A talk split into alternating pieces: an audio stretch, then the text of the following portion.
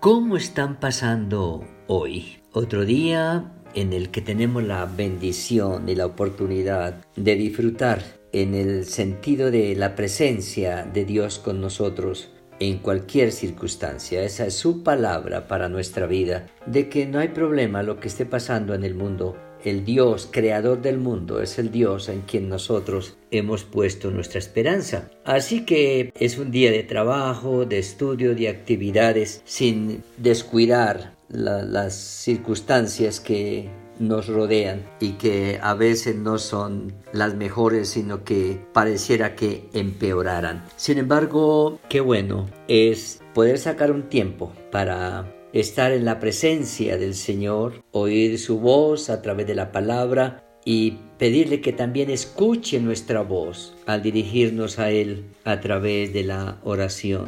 Señor, gracias porque tú eres el Dios en el cielo y en la tierra, eres soberano sobre todas las cosas y nuestra vida te pertenece porque esos fueron tus planes de escogernos, hacernos tus hijos y eso nos da la seguridad en medio de lo que esté pasando porque tú tienes cuidado de nosotros. Queremos que guarde nuestros corazones en paz, nuestras mentes en tranquilidad y queremos que nos fortalezcas, nos enseñes y nos bendigas a través de la palabra. En el nombre del Señor Jesucristo, tu Santo Hijo, te lo pedimos. Amén. El Salmo número 34 es un salmo muy familiar para los creyentes. Así que qué bueno es como familia, como cristianos, como amigos, como oyentes, poder reflexionar sobre este salmo que nos trae a una realidad y esa realidad es saquemos un momento del sufrimiento para agradecer a Dios. Suena extraño y pareciera que ¿Cómo es posible que en medio del dolor yo pueda parar un poquito y decir, Señor, gracias? En medio de mi necesidad o de mi temor, poderme olvidar por un momento y decir, Señor, gracias. Pero el salmista es lo que está haciendo y recordándonos que a veces el corazón humano es un corazón que ah, está alegre si las cosas andan bien, pero se deprime si las cosas cambian. Tenemos esperanza si las cosas salen como las queremos, pero perdemos la esperanza si las cosas cambian su rumbo. El Salmo 34 se escribe ah, en un momento en que David está huyendo porque el rey Saúl lo está persiguiendo. Busca su vida. Él quiere de, de todas maneras quitarle la vida, a matarlo. Y David tiene que ir a muchos lugares Así que huye a un, lugar desconocido, a un país extraño y al llegar ahí entra en un problema mucho peor porque todos lo reconocen como el gran David y es la oportunidad para, en vez de ayudarlo, pues tratar de hacerle más daño. Él finge una situación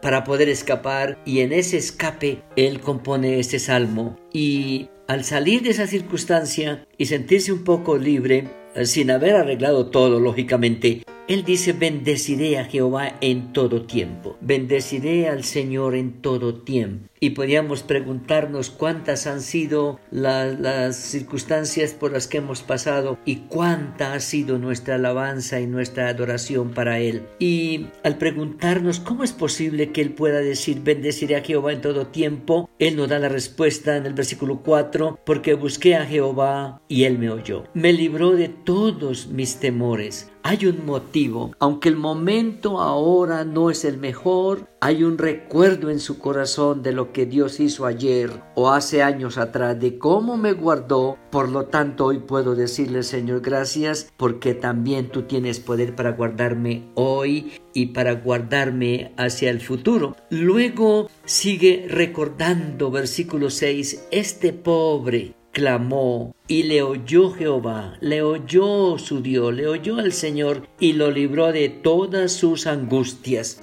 Es un momento de angustia. El momento de angustia es real, pero Él está ahí, está vivo, está tranquilo, está seguro. Señor, tú me sacaste de tal circunstancia. Tú estuviste conmigo en, la clínica, tú estuviste conmigo cuando tuve pérdida o luto o sufrimiento, en la crisis con mis hijos o en la crisis de pareja, en la crisis económica o académica. Tú estuviste ahí Así que este problema que estoy manejando hoy también tiene esperanza porque tú estás conmigo. Y hoy quiero decirte, Señor, gracias porque en el pasado tuviste misericordia de mí y gracias porque mi presente es claro para ti y esto que está pasando tú tienes la respuesta. Prepárame, fortaléceme, sosténme con tu mano para que cuando todo esto pase yo pueda salir fortalecido, más seguro y más confiado en que tú tienes el control, que mi vida está en tus manos y que nada me va a pasar que no sea tu voluntad y tu voluntad siempre será buena para mí. Así que, queridos oyentes, cualquier cosa que esté pasando en este momento, déjenla un poquito a un lado y dígale, Señor, gracias porque estoy aquí y me ha librado de muchas circunstancias y de esta también saldré y de esta también saldremos con tu ayuda y con tu bendición. Señor, gracias por tu palabra y Espíritu Santo, dando la gracia de que esta palabra se convierta en nuestro estilo de vida. En el nombre del Señor Jesús te lo suplicamos. Amén.